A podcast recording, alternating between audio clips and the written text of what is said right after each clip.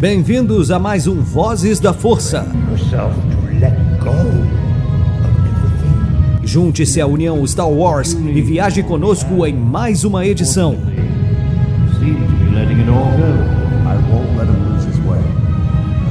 Seja também a fagulha que manterá a chama de Star Wars acesa por muitos anos.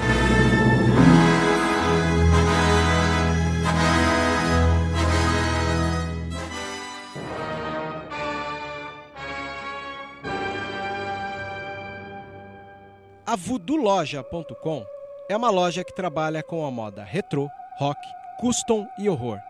São 11 anos da cena alternativa. Se você não conhece, visita lá. Tem no Instagram Voodoo Loja, uma das melhores lojas e parceira nossa. Isso é rock and roll puro.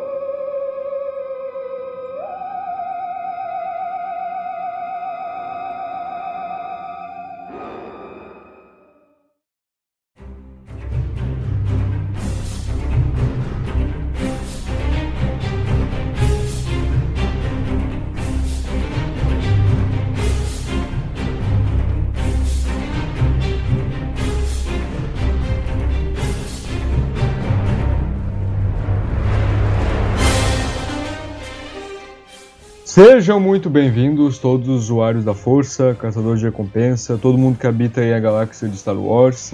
Aqui é o JP com mais uma edição do Voz da Força em que a gente vai falar sobre a nova série de Star Wars, The Bad Batch, contando aí sobre o esquadrão Task Force 99, que nós estamos conhecendo mais através dessa série aí, cada um dos membros de uma forma mais profunda. E aqui conosco, aqui junto comigo com a Nath, né? Aliás, só ressaltar aqui que a Nath está aqui, né? Porque na edição passada um, algumas pessoas ficaram surpresas que ela estava numa edição normal, né? Sem ser no quadro do, do Vozes delas. Mas hoje ela está aqui comigo presente novamente. Então se apresenta aqui, Nath, primeiro. Oi, gente, tudo bem? Tô aqui de novo. Pretendo estar aqui em todas as edições do Vozes de The Bad Batch, então não se surpreendam mais com a minha presença. E aqui, cara, temos um convidado muitíssimo especial. Era alguém que eu e o Vebs aqui nós queríamos trazer desde que nós estávamos gravando sobre a segunda temporada de The Mandalorian, mas não conseguimos. Mas agora ele está presente aqui, eu espero que ele esteja presente em mais edições conosco aqui, tanto de Bad Batch quanto de outras pautas que virão mais pra frente. Temos aqui simplesmente o Mandaloriano aqui, o Mando do canal do Mando. Se apresenta aí, Mando. Hello there, fala pessoal, tudo bom? Pô, prazer é todo meu, né? De estar de tá aqui com vocês, com o Nath, com, com o JP e mais tarde também com o Vebs. É, pô, sou facinho, só convidar que eu apareço, ainda mais sem capacete, né? Porque as lives tem que colocar o capacete, é, é muito mais difícil, mas aqui no, no podcast é mais, mais tranquilo, dá pra fazer relaxado. Claro, né? Não, não pode tirar o capacete quando tiver, até porque this is the way, né? Exato. é. Eu acho isso um absurdo. Na minha opinião, pode sim. Pode nada, pode nada. É, cada um, Cara, cada um com suas Rain, crenças, ó, é. Não vem, não. Vem com essa pra cima de mim, não, JP. Ai, lá vem o clã Nutella aí. A, a Ei, Nath é ei, do ei, bonde ei. da, da Bocatã aí. Pessoal, Sou. pessoal flex. Você pode parar de graça, hein, ô. O soft. Ai, ai. Mas, mas enfim, é, primeiramente o que eu queria perguntar é sobre o que, que vocês acharam do episódio, porque o, a gente tá vendo, né, conforme a gente vai conversando nas últimas edições, que The Bad Batch tá tendo um problema em relação ao público é, que não é tão fã de Star Wars, mas que mesmo assim assiste as séries, né, mas que não é tão aficionado assim. A gente vê que The Bad Batch tá é, custando para fisgar esse público, porque, parafraseando algo que a Nath disse na edição passada, The Bad Batch é bem para pessoas assim que gostam de universo expandido, como eu, por exemplo, porque é muita referência a materiais aqui e ali que a gente só vê em quadrinhos, livros, etc., jogos. Então tá custando para pegar essa galera, porque é uma série bem nichada. E a gente tá vendo que além disso, estão tendo também problemas em relação ao ritmo. né? Tem muita gente dizendo que é, a série está seguindo um rumo, não um rumo, mas um, um ritmo mesmo, não lento, mas desinteressante assim para a maioria das pessoas. E nós até conversamos aqui que realmente por mais que até o Vebs, né, que ama clones, ele disse isso, que por mais que ele goste muito de clones, ele admite também que a série não vai conseguir se sustentar só ali com o grupinho e a Ômega, né? Vai ter que ter um auxílio ali, um alicerce a mais de personagens icônicos que vão aparecendo, como o próprio Sol Guerreira, é, o Tarkin, a, é, a Fennec agora, o Tarkin, então, Rex. exato, que, que queremos muito ver mais pra frente, então, é, e, e, no quarto episódio, por exemplo, nós vimos que ele foi um dos mais criticados justamente por conta do ritmo, né? Inclusive eu e a Nath comentamos que foi um episódio que não fisgou a gente, eu tive que rever novamente para gravar a edição do quarto episódio, porque realmente não. Eu, eu tinha me esquecido de algumas coisas. Uhum. Eu tinha me esquecido de algumas coisas, então. É... Mas eu, na minha opinião, pelo menos isso mudou no quinto episódio. Então eu queria saber de vocês aí como que foi em geral esse episódio, assim. Tá. É, eu concordo aí com tudo que vocês é, comentaram, assim, realmente é, a gente vendo como do lado aqui de criador de conteúdo, é, dá para ver que não teve essa adesão nem perto do que teve de The Mandalorian. Né? Exato. Né? Tipo, eu acho que não dava nem para também esperar que tivesse uma adesão tão parecida, porque The Mandalorian foi um sucesso, né? um fenômeno mesmo mundial que conseguiu até uh, transcender Star Wars, né? Então muita gente que nem tinha visto os filmes de Star Wars conheceu agora com The Mandalorian. Então acho que funcionou é, além das expectativas do, até do pessoal da Disney. Mas eu acho que a série está sofrendo por ser uma série em animação, que queira ou não já é um mais nichado do que live action. Talvez por os personagens principais ter, ter muito pouco uh, material sobre eles, então só aquele pequeno arco ali na sétima temporada. E eu acho que, agora falando da temporada em si, acho que eles erraram assim em ter 16 episódios, acho que ficou muita coisa. Sim. E, e os episódios, né, não, eles estão meio seguindo ali narrativamente o, mais ou menos o mesmo caminho que a segunda temporada de The Mandalorian, né? É, episódios mais fechadinhos, né, sem tantas é, coisas para a história num todo. E se você for ver, tá muito parecido. O segundo é tipo o caso da semana, né? Isso, é, isso. Exatamente. E o segundo episódio da, da, de The Bad Batch foi igualzinho ali, The Mandalorian. Eles param em um lugar, sendo que eles estavam tentando em outro, eles tiveram problemas com a nave, e aí já resolve, ali sai. E aí agora a gente teve ali um negócio de toma lá da cá, né? Você faz um negócio para mim, eu te dou dinheiro, eu te dou informação. Então tá meio parecido, só que The Mandalorian tinha oito episódios. E agora Bad Batch tem o dobro, então não dá para eles continuarem assim, né? Então tem que aparecer alguma coisa nova aí. Exato, cara. É... Aquilo que tu falou sobre The Mandalorian ser um fenômeno, realmente, é... sendo falando aqui de forma totalmente imparcial, é... realmente foi um fenômeno porque como tu disse, eu vi gente que não que não conhecia Star Wars, até porque é difícil isso, mas que não se interessava uhum. por Star Wars, mas que se interessou pela série.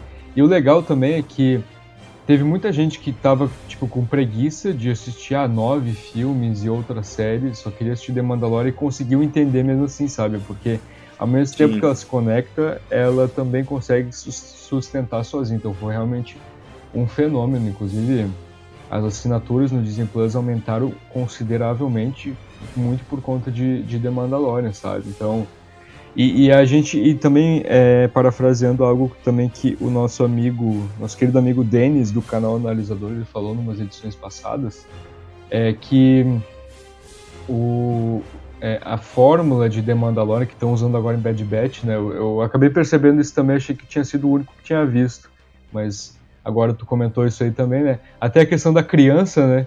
Em The Mandalorian é. tinha o Grogu e agora em The Bad Batch tem a Fênix, a, a Omega. E aí, tipo, é, como o nosso amigo Denis falou, é, meio que estão seguindo essa fórmula de The Mandalorian, porque é a fórmula Marvel de Star Wars agora. É a fórmula, a fórmula do sucesso.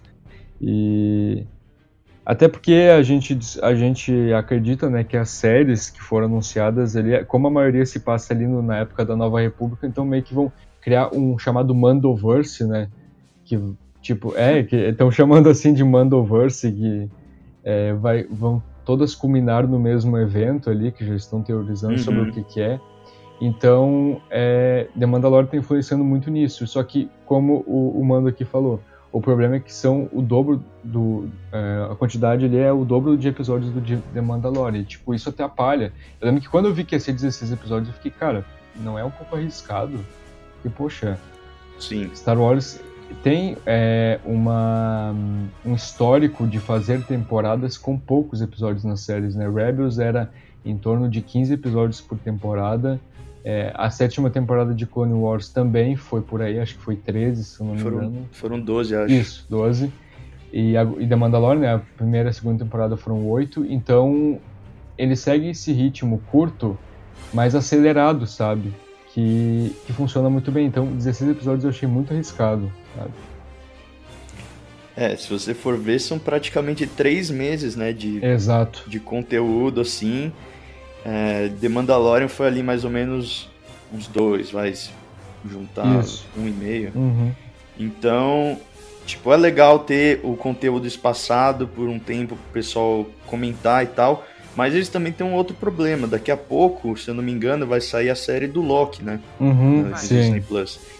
E se, se continuar com ah, a resposta, né, o engajamento que está tendo as séries da Marvel, ah, Soldado Invernal e o Falcão e a WandaVision foram um sucesso, assim, né? Acho que também foram acima das expectativas.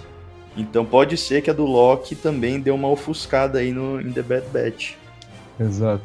E, e tu, Nath, o que tu achou do episódio em geral, assim? Tu que também tava com problemas em relação ao ritmo.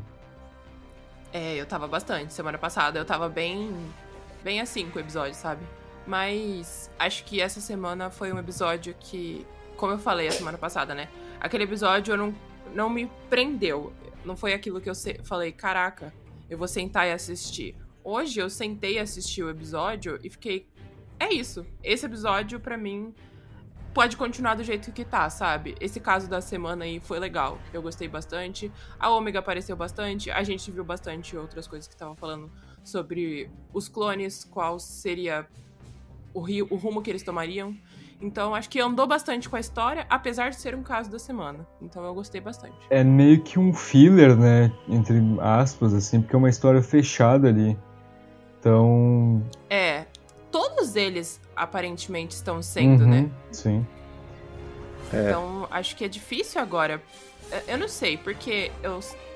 Rebels, por exemplo, quando a gente tá assistindo, são arcos e arcos ali, que se começa e fecha. Aparentemente, The Bad Batch não tá fazendo isso. É, e tipo, The Mandalorian, por exemplo, teve, teve tipo, episódios que contribuíam ali pra série, mas tinha também os seus é, fillers ali, né? Por exemplo, o segundo episódio. Foi um, um filler entre aspas, né? Tipo, a história começou ali quando ele caiu naquele planeta e fechou ali. Né? Então, Uhum. é, e, e como a gente comentou, não atrapalhou o ritmo da série justamente porque eram só oito episódios. E aí tu tem agora 16 episódios e, cara, tipo, imagina, tu vai ter ali 10 fillers, vai enjoar. É, mas JP, eu acho que o segundo episódio de Mandalorian da segunda temporada, apesar das pessoas considerarem ele um filler, é muito bem feito. Sim, claro. É muito bom de assistir, sabe? É, é gostoso de assistir aquele episódio. É mesmo. Eu- então, não, não transparece tanto assim. Não fica um negócio chato. Você não fica tipo, ah, eu tenho que assistir aquele episódio. É um filler que eu não tô afim de ver, sabe? E. Aí eu. as- só que eu sinto isso com o episódio passado de The Bad Batch. Eu fico, ai. Não dá vontade de de reassistir, né? Exato, É. exato. Exatamente. Então. É que eu acho também que, sei lá, esse segundo episódio de The Mandalorian, em termos de história, de narrativa, se você tirasse ele totalmente, não ia impactar tanto na, na história ali do, do desenrolar da história da segunda temporada. Mas se você for ver o que aconteceu no, no episódio, é, pô, mostra muito mais da relação do, do Baby Yoda com o Din Djarin, mostra ali como que tá o- a situação da galáxia agora com a Nova República também, introduziu ali os, os Rangers, né, também, que iam ter a série, tá meio parado. Mostra uma raça que pode ser extinta se aquela mulher não conseguisse chegar onde ela precisa chegar, sabe? É, então tem várias coisas, assim, né, de... do lore mesmo de, de Star Wars que agregam pra, pra gente que é fã e tal. Exato. Ali, eu acho que no episódio passado a gente conhece a Fennec do passado, né? Porque a Fennec que a gente Uhum. conhece em The Mandalorian é a Fennec do futuro, entre aspas, né? Porque agora a gente tá falando do passado do, de Star Wars. E aquela Fennec é totalmente diferente da Fennec do Mandalorian. Então, isso é legal de assistir. A Fennec nos melhores anos da vida dela. Lá, super nova, lutando combate corpo a corpo. Não é ainda... Não fica atirando somente, mas é legal conhecer dela, só que eu acho que não o episódio não sustenta só nisso, entendeu? Uhum. É, com certeza. E o episódio, ele começa aqui, nesse quinto episódio, ele começa... Ele recebeu o título aqui no Brasil de Tumulto. E nós temos ali um plano na, na nave deles, na Omicron, nave deles, é onde a Ômega acaba recebendo o comunicador do Crosshair. Né? Achei, uma, Uhum. achei uma cena bastante bonitinha, porque ela, ela ficou empolgada, né? ela ficou tocando ali. Eco, qual a sua posição? Câmbio? É, Riker. É. E aí o, o, o Echo até fala, não é um brinquedo e tal, e, e aí ela responde pelo comunicador ali, entendido, sendo, que ele tá atrás dela. E Sim. ela tá me conquistando totalmente, assim, a Ômega. É uma criança muito, muito única, porque ao mesmo tempo que ela é muito avançada por conta dos conhecimentos militares ali dela, né, tipo, por ter sido criada em caminho e tal, e por até então, né, segundo nossas teorias, ela ser meio que os 5 e 1, é, apesar disso, ela também é uma criança bastante atrasada em questão de filtro, é, filtro social, assim, tipo, ela não sabe o que é brincar, ela não sabe o que é um passeio, Ela não sabia o que era um escravo. né? exato. Ela perguntou no episódio o que, que é um É, escravo. Exato, ela não sabia o que era um caçador de recompensa, então eu, eu acho bastante interessante isso, porque ela é meio co- contraditória. Ela é uma personagem bastante É. contraditória. Só ia fazer um, um adendo que, tipo, nesse episódio tem até um momento bem legal, né? Dela é, pegando aquele, aquele bonequinho de Stormtrooper e meio que customizando pra virar uma, uma Bad Batcher, né? Que ela falou. Achei isso bem legal também. E sim, e eu gosto como a Ômega, ela é completamente diferente, assim, né? Ela é a fórmula do Mandalorian que a gente tá falando aqui, mas eu gosto como eles melhoraram a fórmula do Mandalorian em questão da criança. Porque o, o Grogu, por exemplo, ele tava lá, ele era legal, as pessoas gostam dele, ele é bonitinho, tem ali os seus momentos que ele faz as coisas dele lá com a força, Uhum. e você descobre que ele usa força, é legal, é legal. Só que eu acho que o desenvolvimento da Ômega é muito legal. Ela tá descobrindo o mundo, sabe? Ela tá descobrindo como funcionam as coisas, é, o que é terra, passeando, Uhum. sabe? Aprendendo a lutar. Tudo isso da Ômega tá sendo muito legal. É desenvolver ela junto ali com o, o The Bad Batch, né? Os clones, e para mim tá sendo muito legal. É, então, ela é uma personagem mais ativa na história, né? Tipo, o Grogu, queira ou não por ser, ele ainda ser um bebê, às vezes ele acaba sendo muito passivo na história, né? Ele acaba sendo, tendo que ser resgatado toda hora pelo Din Djarin. É que nem você falou, pontualmente ali ele faz alguma coisa com a força e tal. E a Ômega não, a Ômega ela já tá, né, salvando eles, que né, a gente viu nesse episódio, ela tá partindo pra ação. E eu acho que isso também é um, é um diferencial bem legal. E que acho que ela tá caindo no gosto do pessoal. Acho que todo mundo, pelo que eu vi, assim, tá, tá gostando dela. Sim, ela é uma personagem super legal e é, é quase impossível não gostar da Ômega, né? Ela é muito da hora. Sim. Concordo plenamente aí, porque ela tá me conquistando a cada episódio. E nós vemos ali que eles acabam tendo que ir pra Odimantel, né? Pra quem aí já hum, é um pouco mais ligado em planetas, biomas, etc. de Star Wars Universo Expandido, sabe que Odimantel é o planeta onde o Han Solo ele foi intimidado pelo Império a deserdar da rebelião. Ele até fala isso lá no episódio 5, no Império Contra-Ataca, né? Ele diz que é, os caçadores em Odimantel haviam intimidado ele, não tinham deixado ele em paz para fazer ele deixar a rebelião. E também no, no MMO de Star Wars, o, o Star Wars The Old Republic, que eu jogo, é, é o planeta, esse é o planeta onde os é, Troopers da República são treinados. Então, é um planeta bastante conhecido aí militarmente pela gente. E aí nós vemos que o Echo ele comenta sobre ele conhecer um informante lá chamado Cid, ou a Cid, né?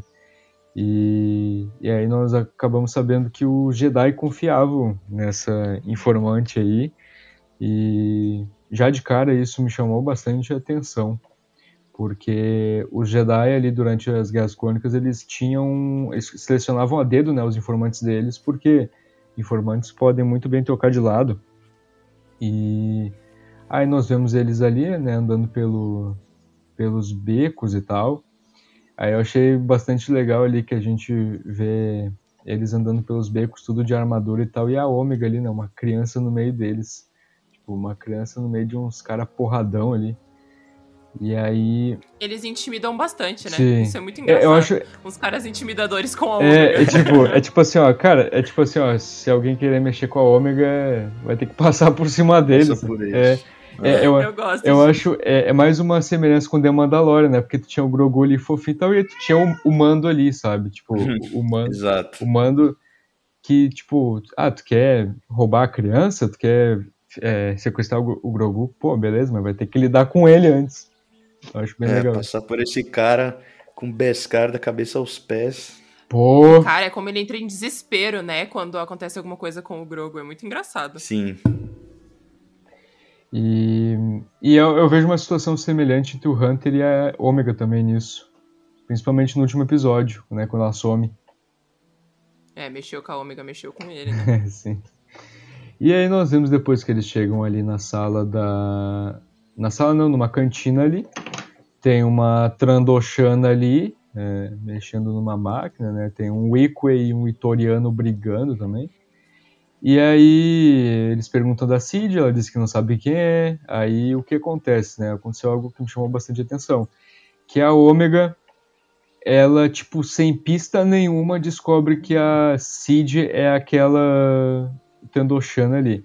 Aí entra mais uma vez aquele lance da teoria de que a Ômega meio que absorve a habilidade deles, né? Porque é, isso aí remete ao quê? Às habilidades do Hunter de sentidos aprimorados, né? De percepção, etc. Tipo, ela, é, Total. tipo, ela percebeu quem era a, a Cid, tipo, de tacada, assim, só de olhar ela.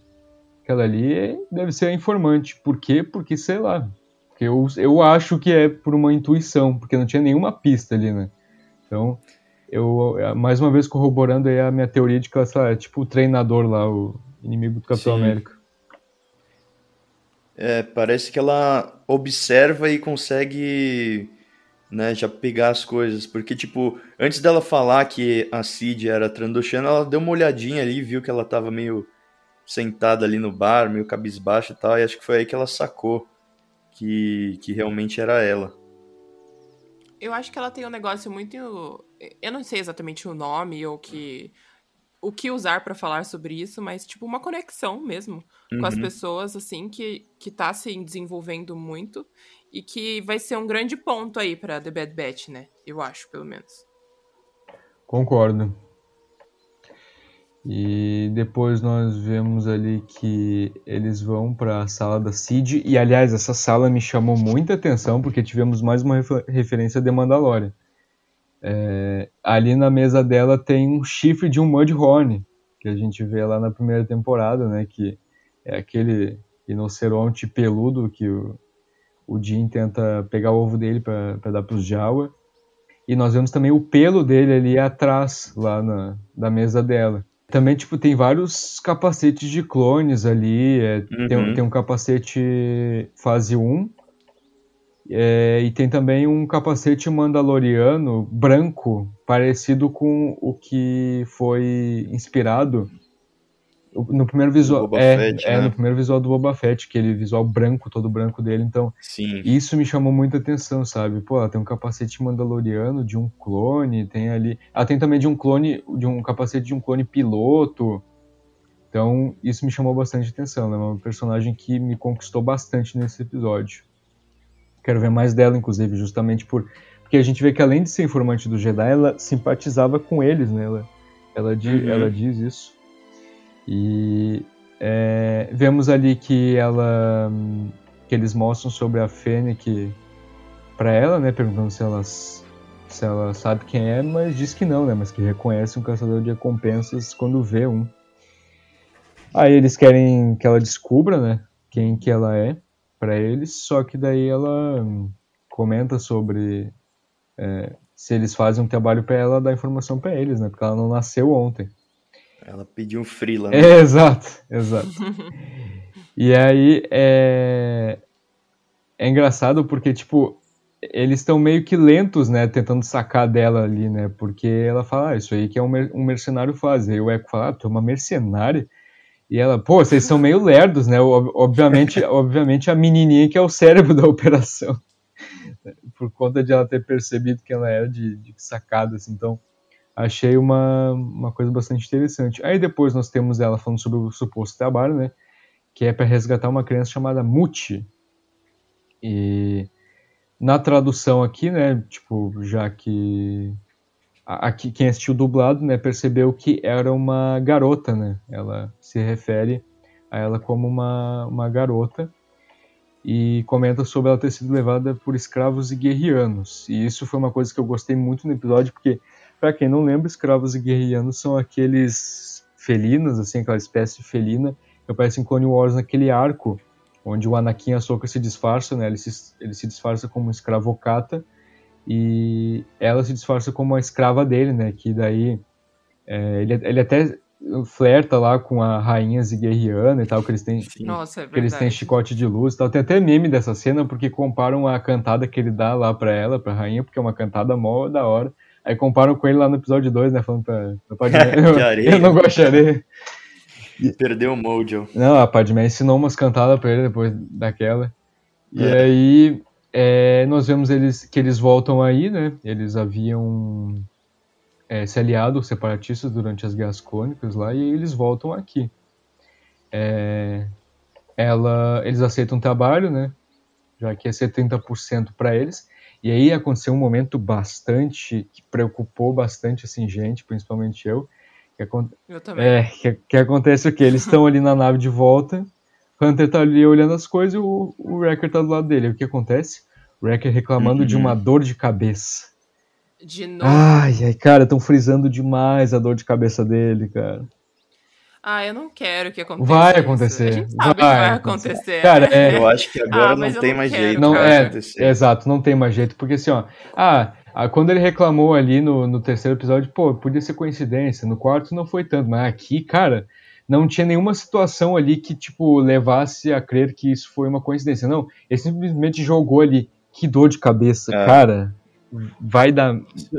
Diga. Se eu não me engano, ele bateu duas vezes já, né? Isso. Ah, Uma vez na nave e uma contra a Fênix. Aliás, aquela cabeçada da Fênix. É, que a Fênix. Ah, foi da hora. Pô, doeu em mim, cara, porque ela. Não, você vê que ela, ela dá uma olhadinha pro lado, ela fala, tipo, ah, eu vou jogar ele aqui. Aí Exato. vem, ela só. Não, e. E tu vê que, tipo, é... doeu mesmo, porque ele desmaia na hora, né? Uma, é. uma só. E eu lembro quando eu fiz a análise do, do episódio que ele bate a cabeça na, na lua lá, tinha muita gente falando, né, dessa teoria que talvez isso ia ativar o, o chip dele mas eu nem falei nada no vídeo. Falei, pô, eu não acho que eles fariam isso. Acho que seria uma coisa muito, sabe? Não, não seria uma coisa muito legal. Aí a segunda vez bateu a cabeça de novo, mas não falou mais nada. Aí eu falei, putz, será que eles vão fazer isso? Aí agora, é, novamente, os caras reforçando isso. E, pô, se você for levar em consideração é, regras de roteiro, assim, tem uma coisa que chama regra de, regra de três, que é muito aplicada na comédia. Então, a primeira vez você mostra né, a situação, a segunda vez você reforça e na terceira você confirma. Então, se a gente for levar isso em consideração, acho que já, já tem como dar como certo. Próxima vez que ele bater a cabeça, já vai ativar o chip dele. ah, e tem outra coisa, né? Eu acho que no histórico de animações de Star Wars, né?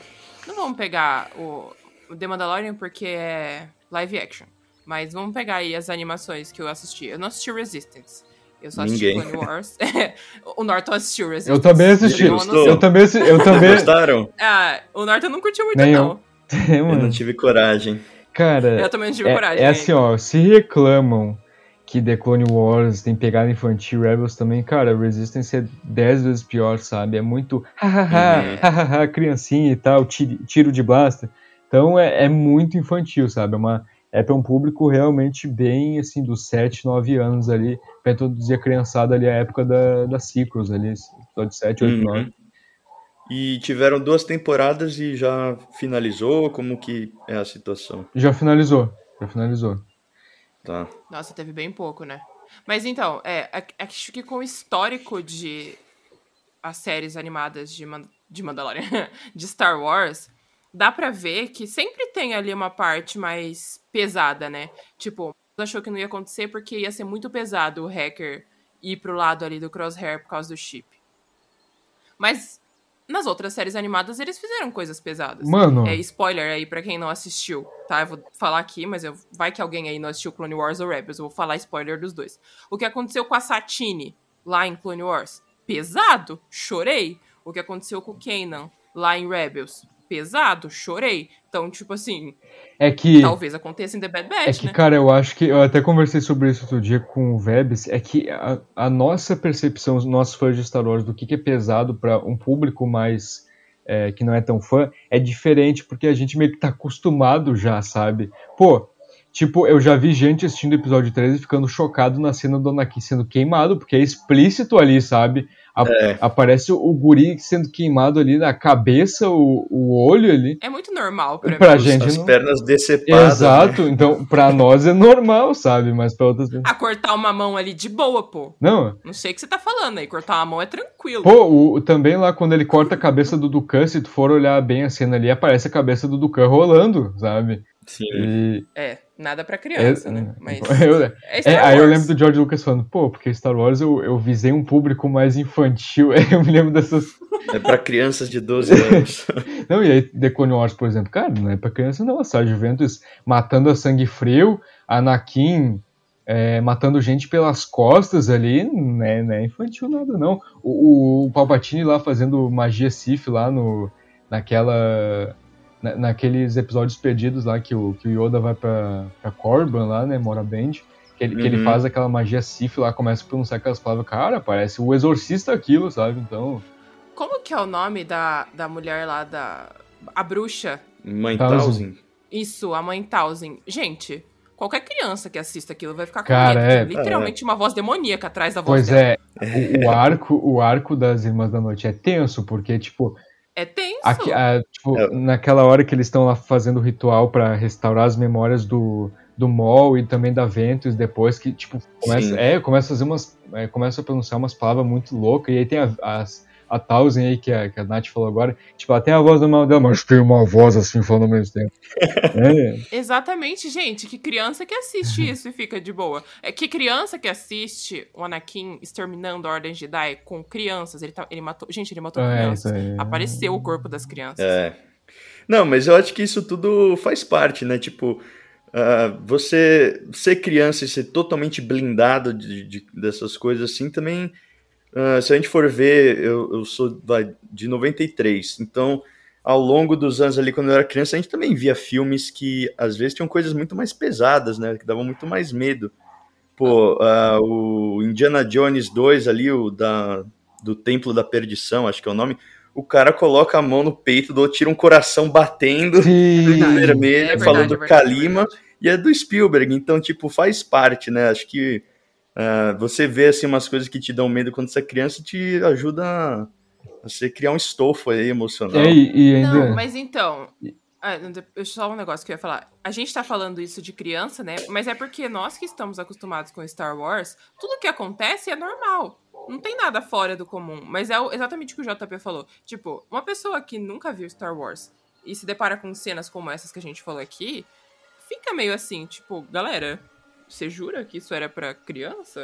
É. A gente acha normal, mas É verdade. as outras pessoas não. É que eu acho que também tem influência, o tipo, o Mando falou que ele é da, de 93.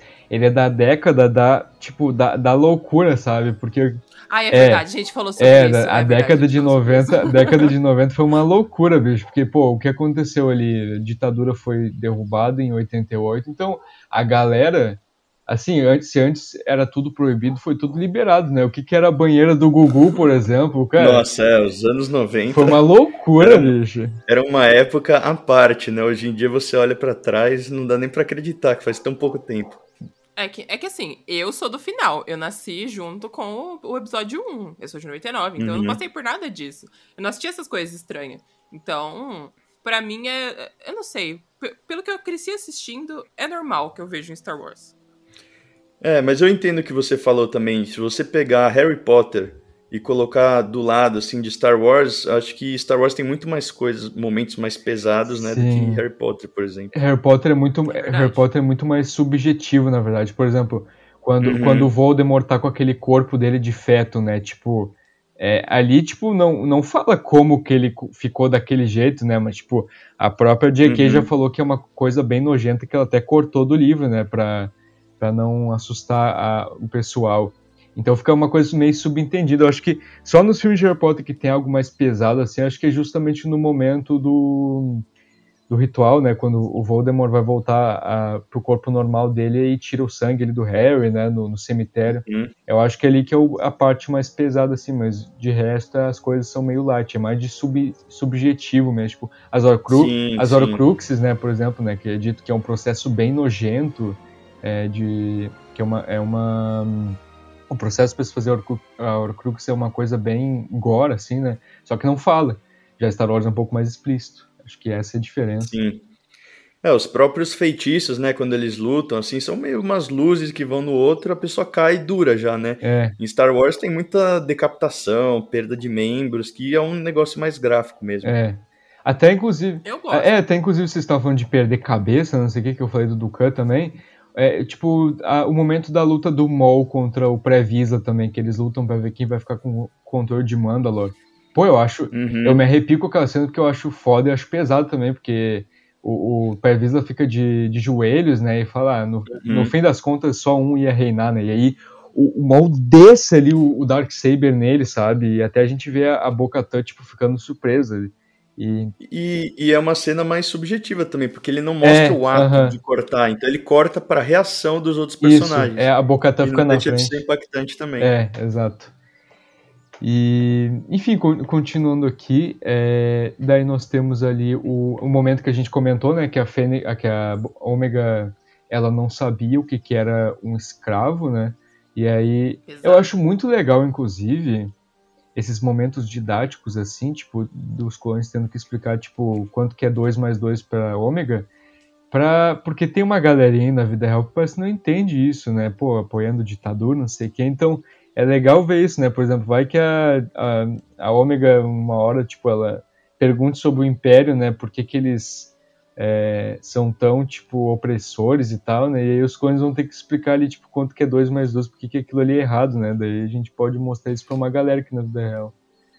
Verdade. E, e como isso é normal também, né? Tipo, ah, o que é um escravo? E para eles, infelizmente, ali é uma, uma coisa tão comum, uhum. mas na realidade é uma coisa tão horrível que não deveria nem existir, né? Exato. Então também mostra um pouco disso, do estado é, das coisas. É legal coisas. o senso dela, né? Ela fala, pô, mas as pessoas estão sendo compradas. Isso não parece certo, não, cara. É. E aí? Eu gosto disso nela, porque apesar dela ser inocente, ela sabe ali o senso do certo e do errado. Uhum, e inclusive até o Echo fica um pouco desconfortável com a conversa, porque é uma coisa realmente pesada, escravos e tal. E acho muito bonitinho que, a, que ela olha, né, pro, pro bonequinho ali que ela customizou, né, como um dos Bad Batch que, que o Mando falou. Ela fala, não se preocupe, Muti, vamos salvá-la, né? Mostrando ali o senso moral dela aí, né? Uma criança, né, uhum. né? Pura.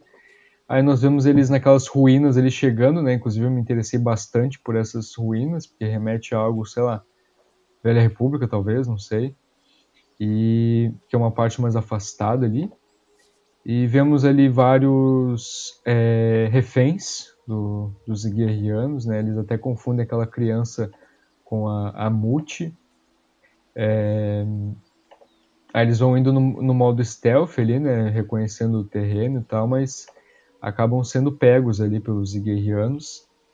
E aí é, temos um, um momento bem legal ali, né, que volta ali pro plano da, da sala da, da, da Cid. E a gente vê alguém conversando no holograma com ela, né, a gente vê que é um Twi'lek, que mais pra frente a Uhum. gente vai ver, né, quem é ele. Acaba sendo revelado.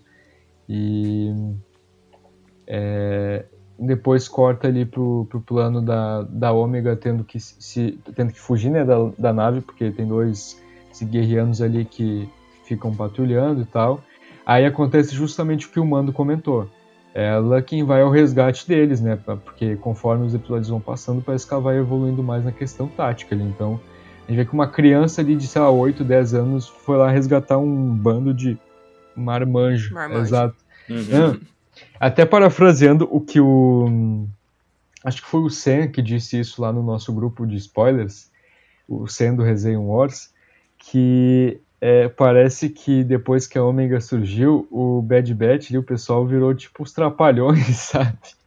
E aí o Wrecker é tipo o Mussum, por exemplo, porque ele fala meio errado também. Genial. Exato.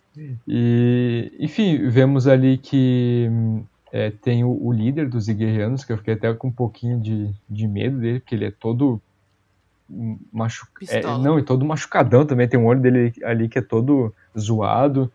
É, Uhum. Aí nós vemos também novamente nesse episódio um- uma daquelas criaturas aladas que nós vemos no, no primeiro episódio, que são os Brezeks, que eu gosto bastante deles. Inclusive vemos que o, o líder deles ele tem um de estimação, né, ali um pet. É, Meio maldoso, mas tem. Oi? Meio maldoso esse pet. Mas... meio maligno, mas, mas é um pet.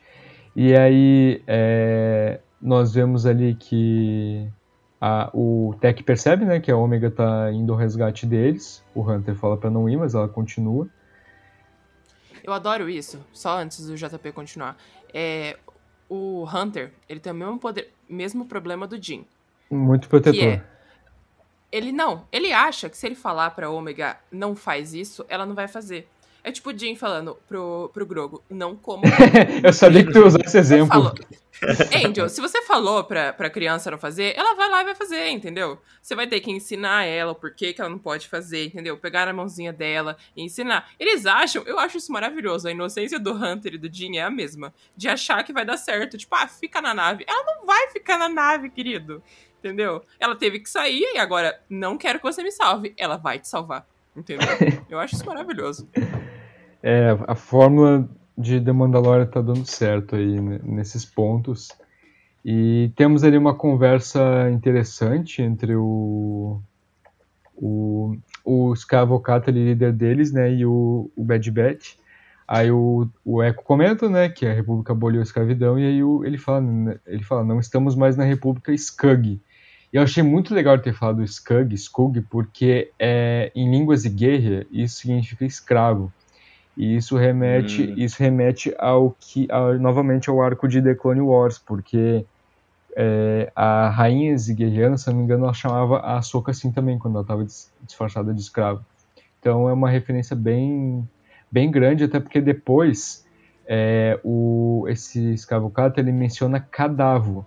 E para quem não se lembra, Cadavo é aquele planeta que era a sede deles durante as guerras clônicas ali do, do Império Escravos dele, deles ali de Ziguerra que eles perderam e tal por conta da República ter interferido ali, ali justamente no arco de Clone Wars.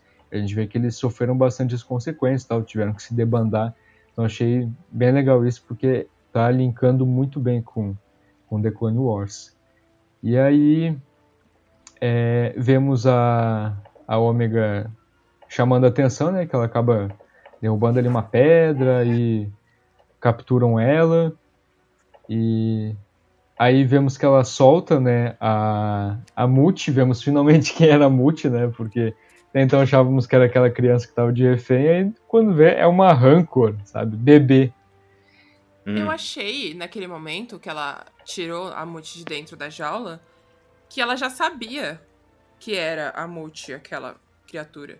Mas aparentemente não, porque ela chama a outra menininha lá de Muti, Uhum. né? É, Sim, eu estava achando que era aquela menininha verde lá. isso. É, eu achei que a Ômega já tinha sacado que a Muti era a Muti, né? E não a outra.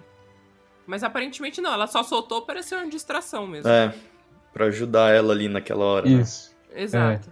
sem saber que eram a, a recompensa deles. E aí é, vemos ali que é, ela acaba, a, a né, acaba lutando ali com os guerrianos. É, ela acaba também lutando ali contra aquele contra aquele Brezek ali de, de estimação.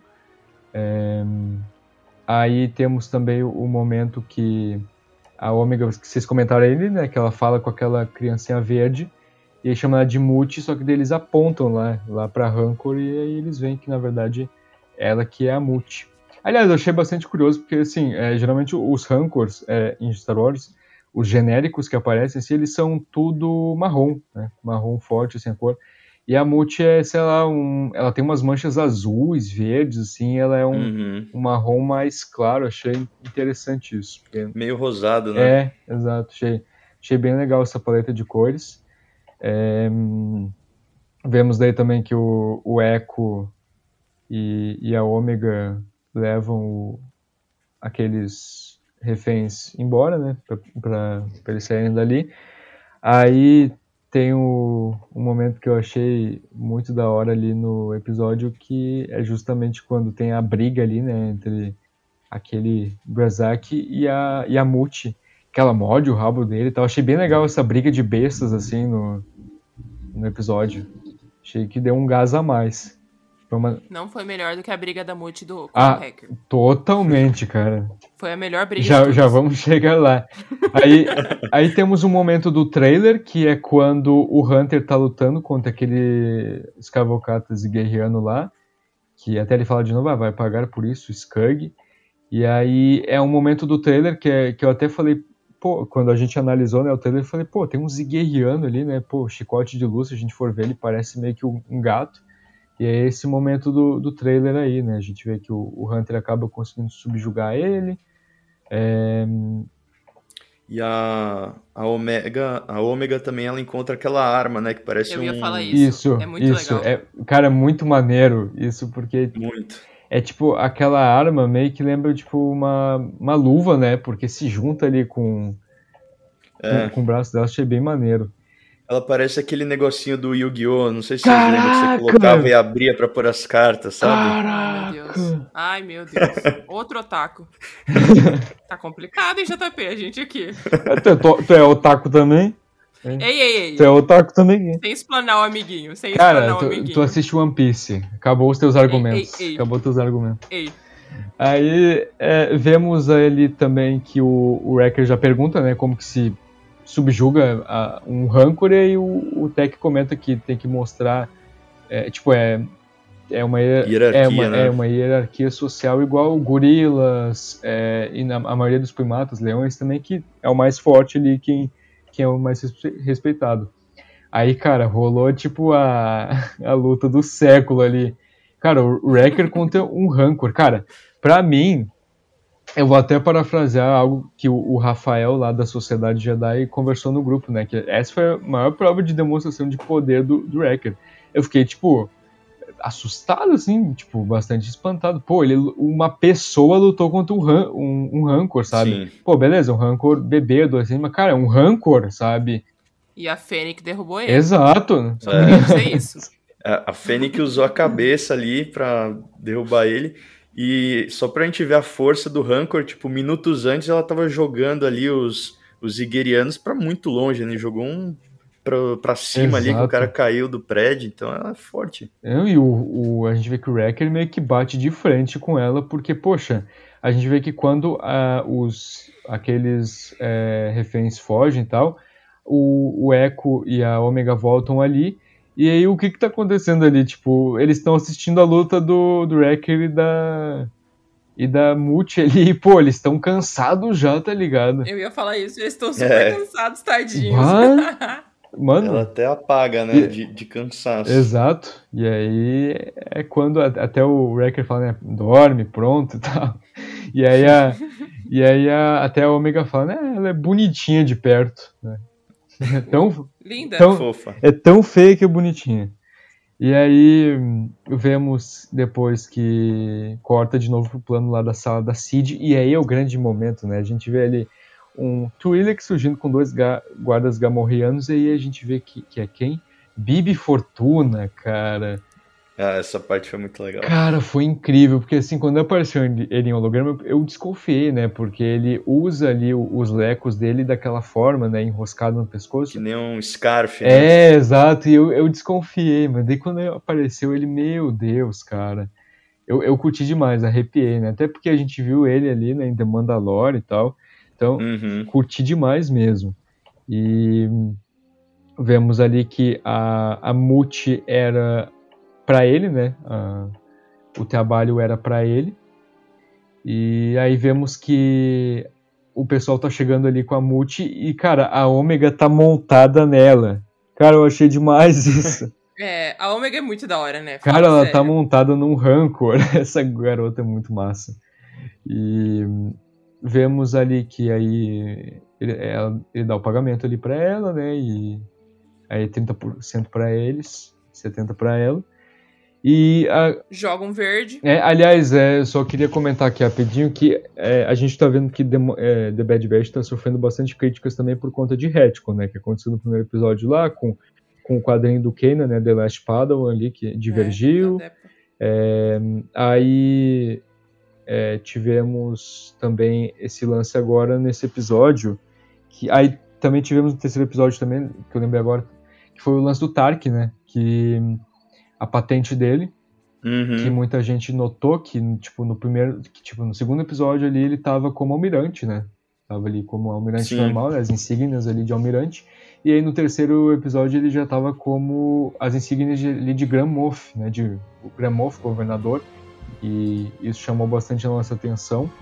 E agora nós tivemos aí um. Na verdade não foi um retcon, mas pode ser um potencial. Eu, para mim não é, porque não, não encaixa. O pessoal ele estava falando sobre o a, a Muti ser o rancor do do Jabba que a gente vê lá no episódio 6. Do retorno É, que o Luke mata, Jedi. né? Então, eu vi o pessoal falando que talvez a Muti poderia ser a mãe do. Do. Pateza. Do Rancor. É, o- Isso, porque o Patiza era um macho, né? Isso, exato. E eu acho também que eles não fariam a gente. é, Porque assim, o Patiza ali naquela cena, ele é tratado como um monstro ali, né? Como um antagonista do Luke. Eu não acho que eles, eles iam dar uma história de origem tão fofinha, Exato. tão legal assim. Exato. Humanizar tanto, né? Pra ele ter um, um, um final tão triste. Exato. E, e, tipo, é, como tu disse, né? A Multi é fêmea, o Patiza é macho. E também a gente sabe que o, o Jabba não tinha só um Rancor, né? Ele tinha vários. Ele tinha, ele Uhum. tinha mais de três, assim, eu não lembro o número exato, mas ele tinha vários Rancors, né? Então, não é uma surpresa, assim, ele ter mais um, né? E também, até, isso não é tão válido, mas também, tipo, a, a- o Patiza e a Multi têm origens diferentes também, tipo, no, no antigo universo expandido ali no Legends, o, o Patiza ele veio lá do, do sistema Tarsum. Ele foi trazido por um, um mercante botano. E aí, Uhum. E aí a nave cai, né, lá em Tatooine, e aí o, o, o Malakili, né, que é aquele cara que chora quando o Rancor morre lá no episódio 6, ele acha ele, né, que era Uhum. o cuidador dele. E aí a Multi a gente vê que ela veio de Old Mantel, então tem nada a ver assim um com o outro. E eu confio bastante na teoria de que ela pode ser a mãe dele. Eu acho que seria bem bacana. E eu acho que a aparição dela aqui, sei lá, pode ser um indicativo ali como humanizaram, assim, digamos ela, né? Criaram ali uma um, fizeram a gente criar um vínculo com ela. Talvez ela possa aparecer no Book of Boba Fett, talvez adulta. Eu, eu gostaria bastante. É, ligações vão cada vez acontecer mais, né? Isso. de coisas que a gente vê aqui aparecer em live action, coisa de live action aqui, porque de uns tempos pra cá não tinha muito isso, né? E agora com a Bocatã, com a Soca, abriu a porteira Exato. de é, sair do live action pro, pra animação e vice-versa, né?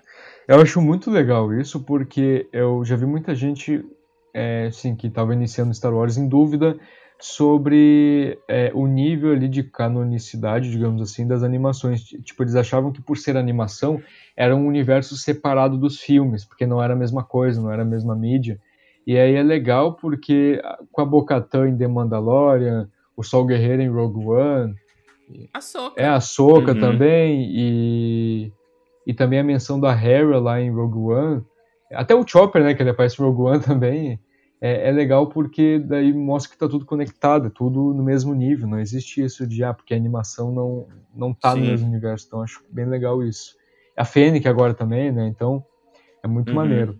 E falando em Fênix, né, nós vemos ali que depois a, a Cid chama o, o Hunter ali, né, e aí ela comenta sobre a Fênix, descobre sobre ela, aí vemos um holograma ali dela sem máscara, e ela comenta que, frisar bastante isso aí, que ela comenta sobre a Fênix ser nova no pedaço, né? Ela tá iniciando a carreira Sim. dela de Bounty Hunter agora. Achei bem interessante isso porque é, tinha gente achando que ela já tinha alguma experiência como Bounty Hunter.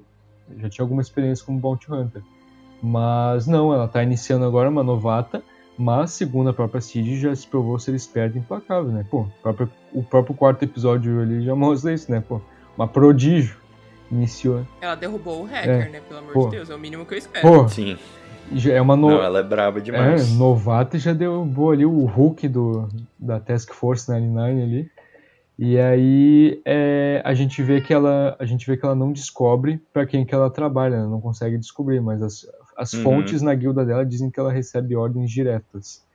E cara, eu tô muito curioso para saber quem que tá dando ordens pra ela. Tem gente especulando que seja o Boba, Boba Fett. Eu ia falar, será que ela não tá andando com o Boba? Eu acho. Ah, Porque faz sentido colocar o Boba agora. Afinal de contas, vai ter Book of- of Boba Fett no final do ano. Por que não colocar ele agora? Então, eu acho que não, porque pelo que a gente viu em The Mandalorian, parece que eles se conheceram ali, né? Exato. É, Ah, é que ela Filoni. resgatou ele. É, eu sei, É mas o Filoni. é, meio, é o Filone, tudo é possível.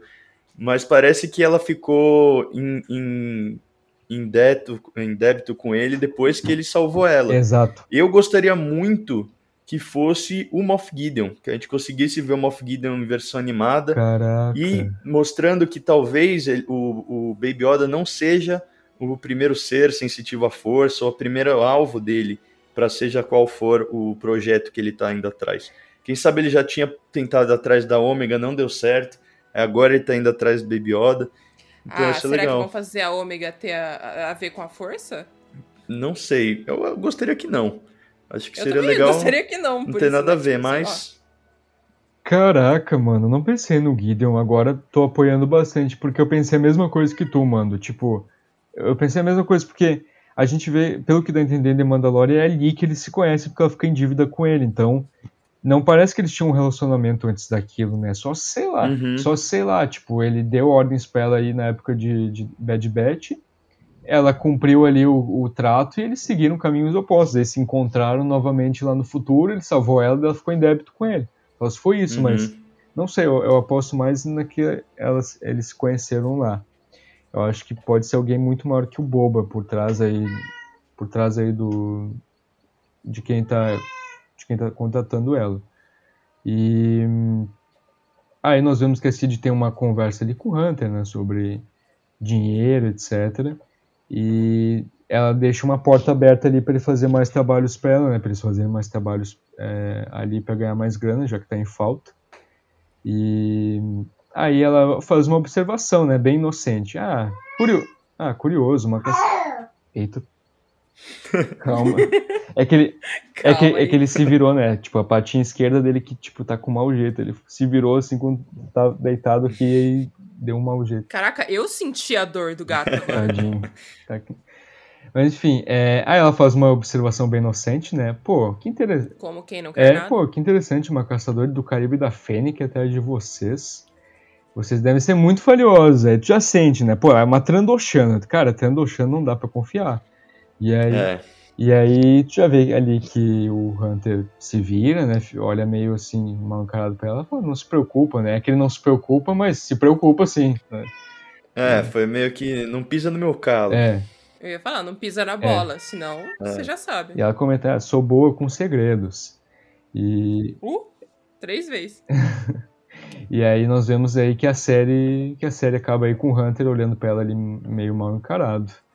E cara, a- aqui terminando rapidinho, aqui só pra comentar, já que a gente tá falando da Cid, ela é uma personagem que eu amei muito, sabe, no episódio. Eu tô muito curioso Uhum. pra ver mais dela. Porque, pô, ela era, tipo, informante do Jedi e além disso ainda se simpatizava com eles. A gente sabe que os Tendoshanos não gostam dos Jedi, né? Ele- a gente vê até em Clone Wars lá naquele arco que eles costumavam caçar Jedi. Então, pô, uma Tendoshana amiga, tipo, uma Tendoshana que simpatiza com o Jedi é muito interessante para mim, que é informante. Tô muito curioso para ver, tipo, mais do passado dela, ver com quais Jedi, tipo, que ela simpatizava, com que ela, é, tipo, dava informações e tal. Então ela foi uma personagem que me Uhum. chamou muita atenção. É, realmente. Trandoshiana, dona de cassino, amiga dos Jedi, cheio, o escritório cheio ali de capacete, um monte de coisa. Bem interessante mesmo. E pelo visto ali ela falou: se vocês quiserem, precisarem de mais dinheiro, quiserem vir aqui, ah, é só colar. Então pode ser que a gente veja de novo. Também gostei bastante dela, adoraria ver um pouquinho mais. Pois é, Ah, eu acho que a gente pode ver ela de novo. Pois é, então, eu acho que mais uma vez aí a fórmula de The Mandalorian entra na jogada, porque, tipo, é, eu acho que ela pode ser tipo o Griff Carga deles, sabe? Sim. É, E, é verdade. E enfim, cara, eu- esse episódio eu, eu acho que foi meu preferido desde o terceiro, porque, pô, só pelas referências ali, os links com, com outros materiais, séries e tal, já me conquistou muito, sabe? Isso é geralmente o que, isso é geralmente o que me conquista nos episódios. Tanto que é por isso que eu gosto do terceiro. E ver, ver, ver isso aí foi muito, foi muito legal, sabe? Calma, tadinho. Agora, agora ele saiu. Agora ele saiu da cama e tá andando. Ah, por isso Tá, que ele tá. claramente não tá dando certo isso, É. porque tá doendo. Bom, pelo menos é um bom sinal, quer dizer que ele não quebrou a pata, porque se ele tivesse quebrado, ele estaria agonizando. Então, acho É, que foi, nem nem consegui andar. é, acho que foi só um mau jeito mesmo, enfim. É, onde é que eu parei? Ah, tá. É, é, ele se foi meu episódio preferido até então, e cara, é, como a gente costuma dar nota aqui, né? Até eu comentar aqui com o Mando, é, a gente costuma dar nota pros episódios. É, é nota de 0 a 10. Eu dou uma nota 9 com muita tranquilidade, assim. 9 não, acho que 8. Ah, em geral eu curti pra caramba o episódio, é o que eu falei. É... Você vê ali que anda com a história, porque. Um pouco, em partes, porque eles estão ainda fugindo, mas tentando descobrir ainda o que é a Fennec, quem ela é, porque tá atrás da Ômega e tudo mais. Mas também é um episódio que fala, faz referência a outras coisas que a gente já viu em outros lugares. A gente conhece um pouco mais sobre a personalidade da personalidade da Ômega e da galera ali do The Bad Batch. E também vê possíveis coisas que podem acontecer e pra onde a série vai, como a dor de cabeça do hacker. Provavelmente vai ser algo como o que aconteceu com o Isso tá, me preocup... Isso- Isso tá me preocupando tanto. É, eu, tam- eu também, assim, no meu coração eu não queria que acontecesse, mas eu sei que vai acontecer em algum momento, infelizmente. É Star Wars. Sabe, ver... É Star Wars. É, Star eles Wars, gostam, eles gostam. Pode eles falar. gostam de cortar nosso coração, né? O que, que foi a morte? Exato. O que, que foi a morte do Kanan, cara? Olha aquilo. Não, eu não, eu não supero. Toda vez que eu vejo, eu choro. É sério, tipo, real mesmo. É. E, assim, a morte do Kanan é complicada porque também tem todo o depois da morte do Kanan. Não é só o momento da cara. morte do Kanan, sabe? Tem outros episódios falando sobre isso. E o Ezra chora, a Hera chora, a Sabine fica, tipo assim, não sabe o que ela faz. Aí eu, eu, eu fico. com- é- Pra mim é complicado falar da morte Aliás, do Kanan. a, mas- aliás a, a Sabine é a primeira que chora, porque ela quem tá pilotando o helicóptero ali, né? O helicóptero não. É, o helicóptero ali deles. e ela tipo, que, ela que chora primeiro, dá pra ver ela dando uma fungada. Ah, mas também, né? O, o, o papel que o Kanan tem na vida da Sabine é um negócio impagável, né? E fora que. E cara, tipo, eu já vi de tudo em Star Wars, né? Já acompanhei Legends, Cano, mas a morte do Kanan é a mais triste e impactante pra mim. É, é muito pesada, cara. E, e assim, além de tudo isso, eu acho que Star Wars vai caminhar pra isso, um Morte do Kanan 2, né? com o Wrecker, porque a Ômega vai se decepcionar muito com ele. E eu acho que a parte da Ômega ali vai pegar muito no coração de todo mundo. Porque ela e o Wrecker, eles têm uma ligação muito boa, né? Então eu acho que isso vai pesar bastante no coração de todo mundo. É, ele construiu até o quartinho dela ali, foi uma Cara, cena eu bem fiquei fofa. muito emocionada. Nossa, eu fiquei emocionada nessa parte. Pô, verdade, né? Mas enfim- Agora eu lembrei disso. Agora eu falar. lembrei disso. Ele se preocupou em construir um quartinho pra ela, velho. Vai ser, vai ser muita crueldade. Vai, vai ser pesado, vai ser bem pesado. Mas é óbvio que vai acontecer, né? Afinal de contas é o que a gente falou, Star Wars. Então, podem todo mundo esperar aí uma tristezazinha pela parte do Wrecker. Mas isso, isso é uma coisa que contribuiu para mim pro episódio ser algo bom. Então eu acho que o episódio para mim é um 8,5. Eu fiquei realmente focada no episódio. Não teve nenhum momento ali que eu falei, putz, que cena chata, ou que diálogo chato, ou que luta chata. Para mim, o episódio todo foi muito legal. Cara, inclusive eu amei a trilha também, porque o Kinner Brothers, que é o estúdio, um dos estúdios ali que faz as trilhas e tal de, de Bad Batch, eles haviam anunciado ontem no Twitter deles de que eles a gente podia esperar um episódio bem assim, com uma trilha bem bombástica e frenética, né? Então a gente vê que realmente foi suprida aí essa trilha bombástica com esse episódio ali, com tanta luta, etc, que aconteceu. Um episódio bastante corrido. Então foi demais. E que nota tu dá, Nath? Eu falei 8,5. Ah, tá, desculpa. Não ouvi. é... Pô, acho que foi a nota mais alta que tu deu até então. Foi. É que o outro, eu fiquei bem triste com o outro episódio. Foi bem. É, tá lá. É, esse último, o quarto episódio, acho que todo mundo ficou um pouquinho desanimado, né? É, foi desanimador aquele episódio. É, eu não sei se foi. Eu tava sempre acordando às 5 da manhã, né, pra assistir, dar tempo de fazer o roteiro, análise do vídeo e tal.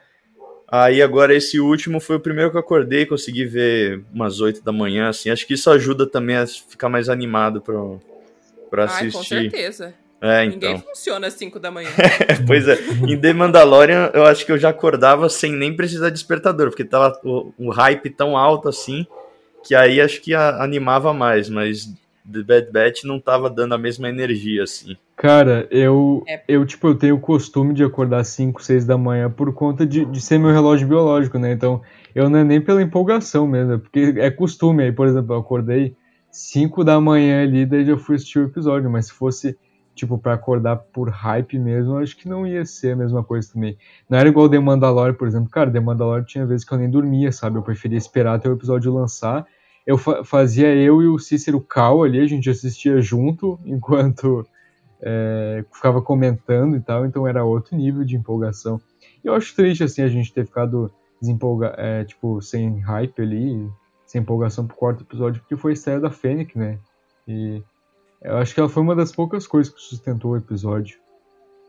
É. Uhum. Se não uhum. fosse ela ali, o episódio teria sido uma nota bem mais baixa. É. Com certeza. É. Mas se a, gente, se a gente for ver ali da, da fórmula Mandalorian, a única coisa que falta agora são esses cameos bombados aí, né? Porque os episódios uh, mais fechadinhos tá tendo, a relação de pai e filho ele tá tendo, agora falta aparecer aí alguém tipo o Rex, a Soca, os personagens maiores para dar um, né, um, um, ar, um oxigênio pra série.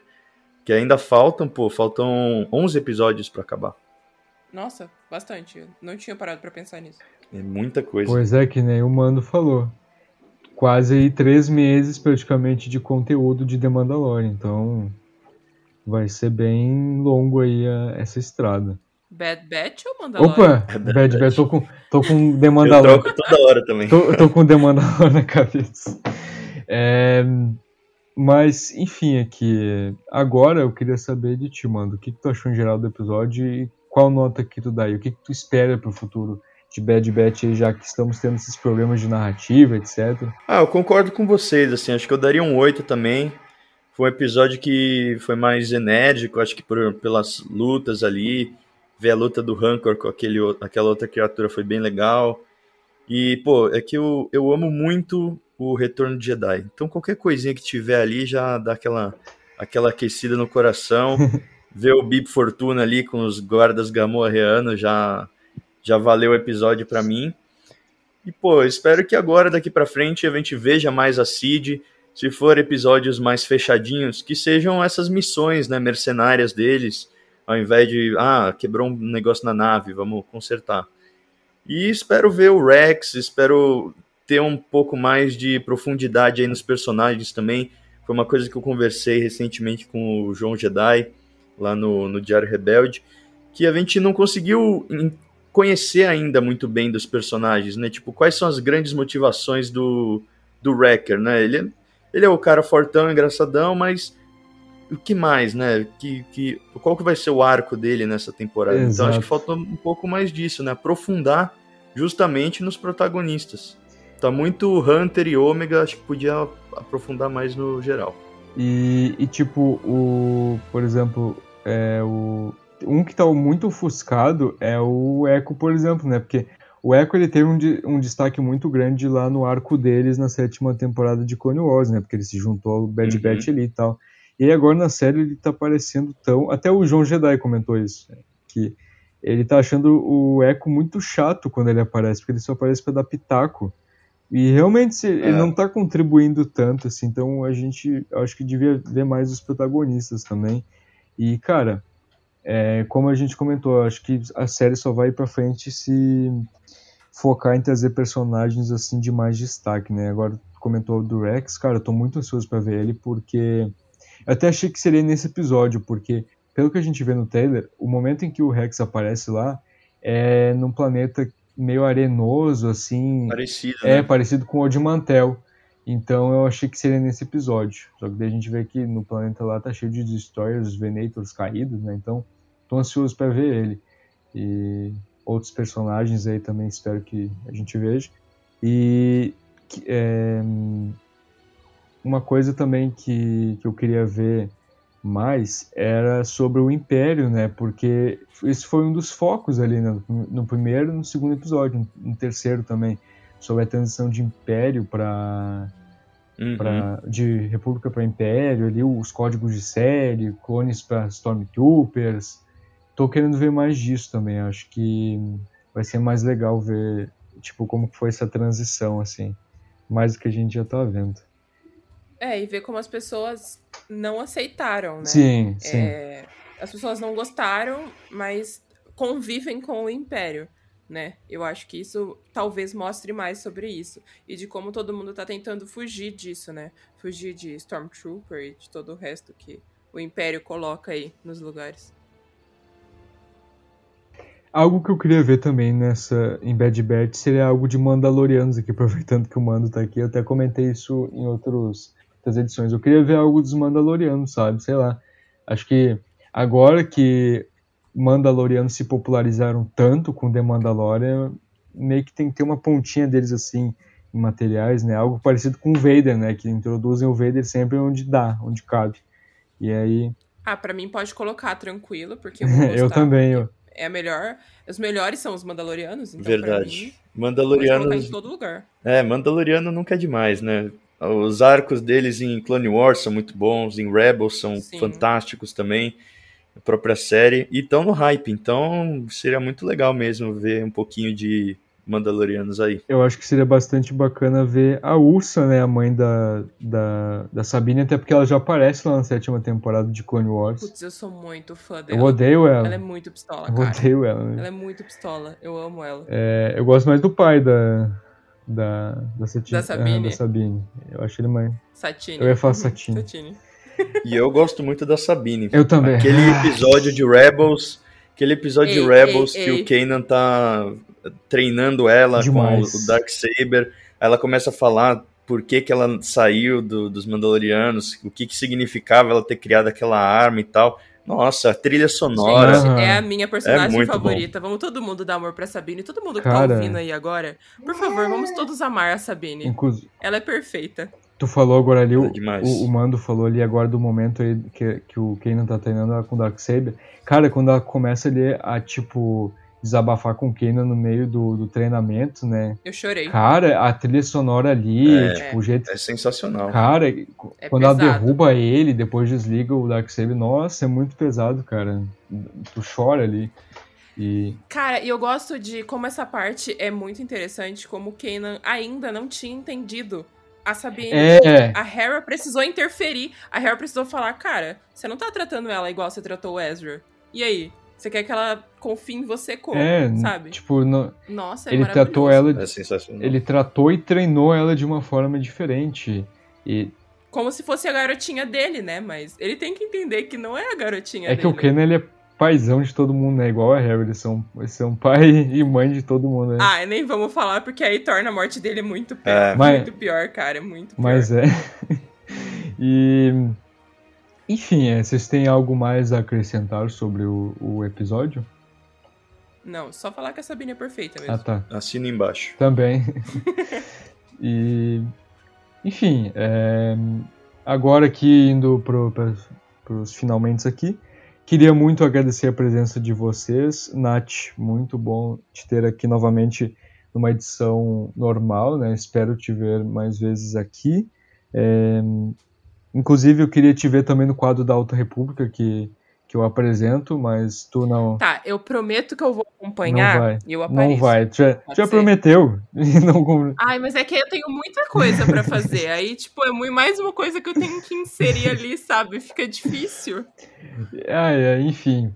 Mas muito bom te ver aí e, ah, e faça seu jabá. Gente, me sigam em todas as redes. Nath Zama em todas elas, tanto no YouTube como Instagram e Twitter. Eu tô sempre lá, faço uns vídeos pro YouTube aí, passando vergonha, como eu falo em todos os lugares. Mas é isso. Me, me, segue lá e eu tô sempre aqui no Vozes, tanto no quadro Vozes delas que eu apresento, quanto aqui no The Bad Batch e outros episódios aí do Vozes que eu possa aparecer ou não. Claro, sempre vai aparecer, não tem essa de permitir não. Aí. É, só que vai ter que é, acompanhar a outra república, né? Agora é de lei. Ah, eu prometo que eu vou tentar. O Norton fala tão bem, tão bem, que eu preciso. Pô, todo mundo ler. fala tão bem, eu falo tão bem. Ele é apaixonado, ele é apaixonado pela Eu também, cara, é a coisa mais linda agora do cano. E... É impressionante, né, pessoal? Realmente, ainda mais por ser tudo é, material impresso, né? Exato. Uma bela aceitação aí do pessoal. Exato, principalmente dos criadores de conteúdo. Assim, eu não vi um criador de conteúdo uhum. que não gostou. Eu é. E... Ah, mas aqui todo mundo foi escolhido a dedo para falar sobre a Alta República também, né? Então fica difícil de não ser bom. É, também tem isso, né? Os autores, cara, Cláudia. Cláudia isso, foram escolhidos a dedo. Cláudia cara. Gray, é, é, Kevin Scott, Charles. Mano, só a galera massa, assim, sabe? Só a galera. A nata da nata. Exato. E. É, até queria ver mais dos Mandalorianos na própria Alta República também. Eles foram mencionados lá em Luz do Jedi. Por favor. Eles foram mencionados lá em Luz do Jedi, mas não apareceram até então. Quero ver mais dele. Nossa, assim, é que é complicado para mim falar, né? Porque a minha personagem, as minhas personagens favoritas de Star Wars são Mandalorianos. Esses dias eu até percebi que eu não tenho um Jedi como favorito. Pois é, tu falou é isso. só Mandaloriano. Falou isso. É difícil para mim, então tudo e eu, Mandaloriano aí, você pode me passar. E eu não tenho um personagem perfeito que não seja sensitivo à força. Né? Eu sou. Olha, como, como o Thiago uma vez. O Thiago não, como o Vebs uma vez falou, eu e o Norton a gente é do lado macumba da força, porque a gente gosta. Nossa, demais, cara. demais. a gente só gosta da galerinha da força. Tipo, a Nath reclama de quem só gosta de Jedi versus Sith. Eu só gosto de. Reclamo. Eu só gosto de Jedi versus Sith. Pra mim, isso é a coisa mais legal de Star Wars. Aí, ó. É a, tá é a coisa, é a coisa mais legal de Star Wars. Enfim. Não, Mandalorianos. Jedi contra Mandaloriano. Jedi contra Mandaloriano Pistola. legal. E um Jedi Mandaloriano, pô. Pô, cara, nossa. Ter Vizsla aí, o melhor eu dos quero, mundos. Eu quero ver muito é, coisa, eu quero ver muito material dele quando vinha em Velha República. Aí, ó, tocou na ferida do JP. Meu, imagina, imagina um filme aí de origem do Ter Vizsla, mostrando ele construindo ah, meu sabre. Deus. Pô, ia ser lindo demais. Acho que uma série, beleza. Não acho que eles fariam um filme. Ah. Pode ser qualquer coisa, É, mas façam. Pô, Ele merece. pô, merece demais, porque, cara, tu tem um, um personagem ali que ele é o completo oposto. Tipo, ele é um Jedi e é um Mandaloriano. Pô, dois povos que lutaram um contra o outro ali por milênios, sabe? E aí. Sim. Aliás, peraí. A a gente tá falando aqui, eu e o JP, do que a gente gosta e que a gente não gosta. Qual- quem é o seu personagem favorito de Star Wars? Você não falou ainda. Ah, verdade. Ah, eu, eu por ser assim. ah, amante da trilogia clássica, eu acho que o, o Luke Skywalker, pra mim, sempre foi um, um personagem que eu curti muito. É, eu Tem muita gente que não curte os últimos Jedi, não curte o que fizeram ali com ele, acha que foge muito do personagem, mas eu discordo. Acho que é, é interessante você ver ali que aconteceu alguma coisa para ele mudar, para ele se transformar. E o final do arco dele ali, né?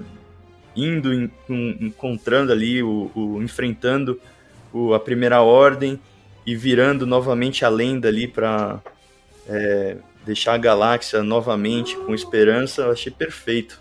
Então acho Cara, que o Luke Skywalker velho cansado é a melhor coisa. É, Entendeu? Não tem como falar mal disso. O Luke, o Luke cansado é perfeito. Nossa, cara, eu acertei, porque eu lembro que uma vez eu, eu tava falando sobre personagens preferidos com alguém, acho que foi com o Sam.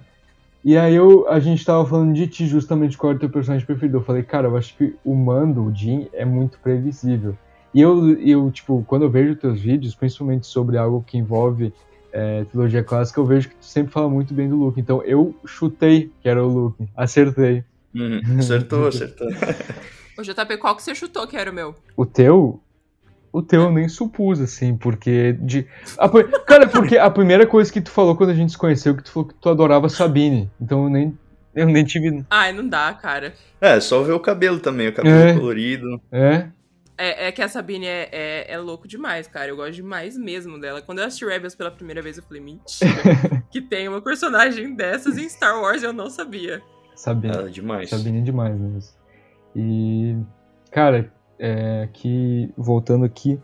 Eu queria muito agradecer a tu, Mano, por ter aceitado o nosso convite. É, gostei muito de ter tu aqui conosco, né? A gente queria há tempos que tu participasse e foi muito bom. É, espero que tiver mais vezes aqui. E, cara, tu é um criador de conteúdo que eu admiro muito porque é, tu traz um conteúdo muito bacana e sem, tipo, zero sensacionalismo, né? Tu até fez um vídeo uma vez paródia, né, sobre é, clickbait e tal. Cara, aquilo, aquilo devia ser glorificado, sabe? Porque foi demais. Tu fez ali um título tendencioso, chegou ali, tu fez um vídeo nada a ver, sabe, com o título e O clickbait do bem. Exato, cara, foi incrível. Então, então é um criador de conteúdo que eu admiro muito e espero é, te ver mais vezes aqui e faça seu jabá, sua propaganda aí. Pô, obrigado aí pelas palavras, fico até emocionado aqui. É, obrigado por, por- pelo convite. Sempre bom, né, falar de Star Wars. A, a gente vê, já deu mais de uma hora. O tempo voa, né, que é um assunto que a gente gosta muito. E, e, assim, deu um ano que eu comecei a página e o Instagram. E é uma coisa muito legal a gente que é fã conseguir produzir um conteúdo para o pessoal que é fã também. Então acho que todo mundo que para aqui o tempo para produzir um conteúdo para alguém tá de parabéns, porque às vezes é, não é fácil, né? Ter, é um tempo que a gente gasta aí para editar, seja o podcast, seja um vídeo. Então, é, mas no final às vezes a gente recebe umas mensagens que valem muito a pena e que dão muito gás para a gente continuar e cada vez ir melhorando, né? Então, é, obrigado aí pelo convite, espero participar mais vezes aí. Pena que The Mandalorian na terceira temporada tá bem longe ainda. Mas ah, já fica aqui até o convite para você, JP, para Nath também. Vocês estão super bem-vindos para ir lá no canal para a gente também bater um papo.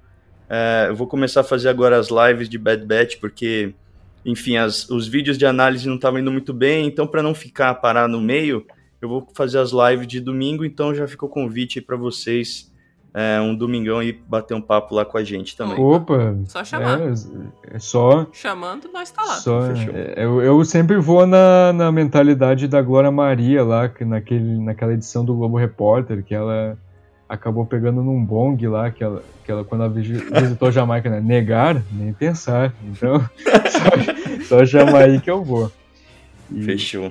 E eu acho muito melhor mesmo é, formato de live para quando o material assim não tá dando tanto engajamento, porque o, o João também tá fazendo assim, né? O Thiago, então é mais fácil assim para criadores de conteúdo no YouTube, né? Para YouTubers como vocês, porque daí não é tão desvantajoso, né? Do que ficar ali fazendo uma, uma análise, né? E editar e aí o vídeo não pegar uma monetização tão boa, não pegar tanto alcance, né? Então é melhor assim mesmo, né? Formato de live.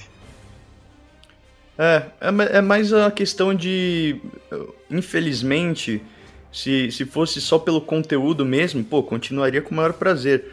Mas é que infelizmente você tem que jogar o jogo do algoritmo. Então, se você. O assunto ali não tá indo muito bem, é, acaba indo contra o canal, a média começa É, a cair. Derruba todo o canal. né? Exato, então eu já tava. Eu insisti quatro semanas, né? Três semanas aí de Bad Batch, e eu vi que tava caindo muito o canal. Então, por isso, eu decidi voltar com a programação normal e adicionar no domingo. Então, assim, dá pra continuar fazendo conteúdo e, e melhorando o canal também. É, é, é melhor mesmo, assim. Assim o canal acaba não ferrando ali na, na monetização, né? No, no algoritmo, como tu disse. E É, uma coisa antes da gente finalizar aqui, sobre fãs de Star Wars criarem conteúdo para fãs de Ah, Star é. Wars. É, é muito engraçado, porque quando eu comecei a namorar com o Norton e tudo mais, eu nem imaginava esse tipo de coisa. E é muito legal como eu, Natasha, recebo mensagens de outras meninas falando que começaram a assistir o canal dele, ou, ou, sei lá, é, é, viram coisas onde eu estou falando sobre Star Wars e acharam super legal, sabe? Uhum. É, ter uma mulher falando sobre Star Wars. E eu acho isso muito legal, porque eu nem imaginava que existia todo esse rolê aí das pessoas falando e das meninas super engajadas, amando muito Star Wars. Pô, e tem que ter mais. Então, o...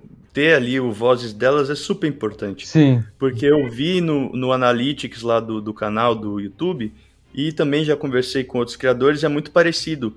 90% dos inscritos do meu canal são homens e só 10% são mulheres. Então é uma é uma discrepância ali, né? Então, e não tenho dúvida que tem muitas meninas que gostam de Star Wars.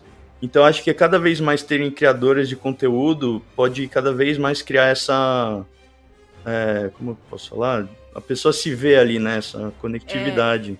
Sim, mas o Representatividade. complicado, eu acho. Eu acho que o complicado para as mulheres falarem, terem um canal, por exemplo, como vocês têm, né? Canais específicos sobre Star Wars, é o fato da, de que o fã de Star Wars, né, não aceita que a gente fale, na maioria. Então é difícil, é bem difícil. Aqui ainda no Vozes, por exemplo, ou em outras lives que eu participava, a gente meio que tá blindada contra esse tipo de coisa. Uhum. Mas uma mina ter um canal só sobre Star Wars no, no YouTube, ela vai receber só pedrada. É muito difícil. É, o fã de Star Wars é tem uma parcela que é complicada, né, também. É, É cara, triste. difícil. Não só de Star Wars, né, no geral tem Ah, com infelizmente Marvel, DC, Sim. Star Wars, é, anime, tudo. É, tudo mas isso aí tem. é, eu até comentei isso aqui uma vez, tipo, eu já participei de todos os fandoms possíveis, mas o de Star Wars é o pior de todos, porque é, aque- Tóxico, é aquele cara. lance, né? O da Marvel, da DC, é meio engraçado porque eles, na verdade, só falam besteira, assim, fazem teoria viajada, né? Na época de WandaVision, então, meu Deus. Então, Ah, é difícil. Não, é- Na época de é, WandaVision. então- foi- Mephisto foi toda semana É, ali. exato, Mephisto que tava por trás de tudo ali. E aí, tipo, esse que é o lance do, do Marvete do DC Nauta, é que ele é- eles falam mais, tipo, de forma viajada, criando teoria viajada, então é mais engraçado mesmo do que pesado.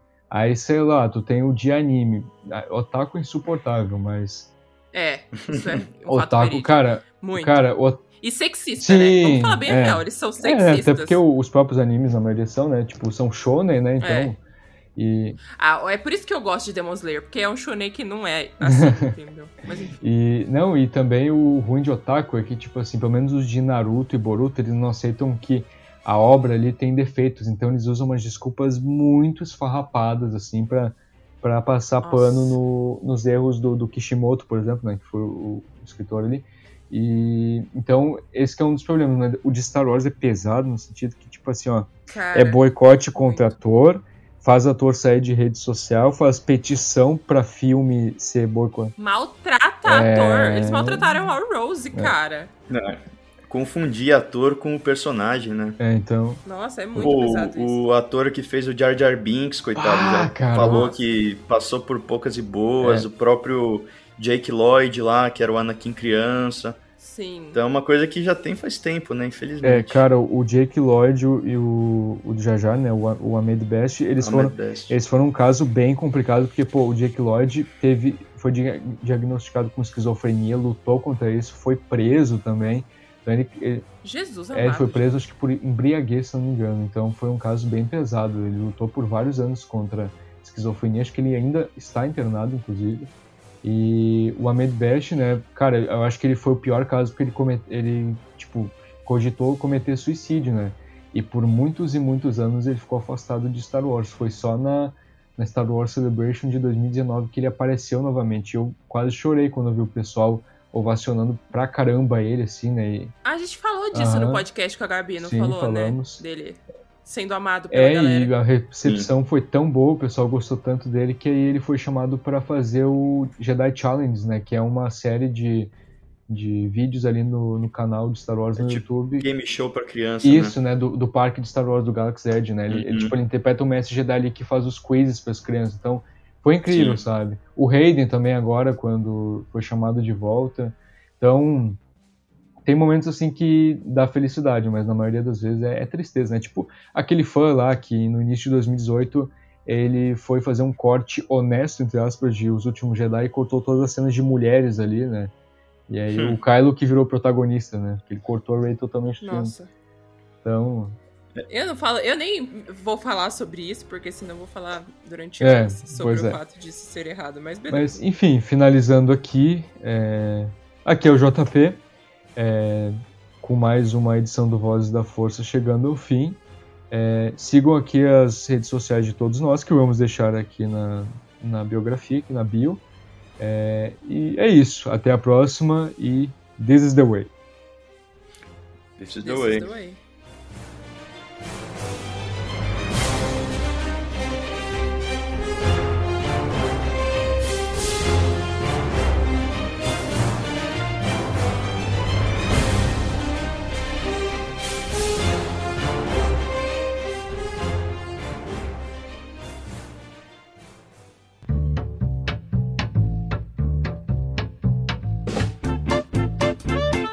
Você ouviu e vivenciou Vozes da Força. Por hoje é só. E que a força esteja com você sempre. Aqui é o comandante Paul Dameron desligando.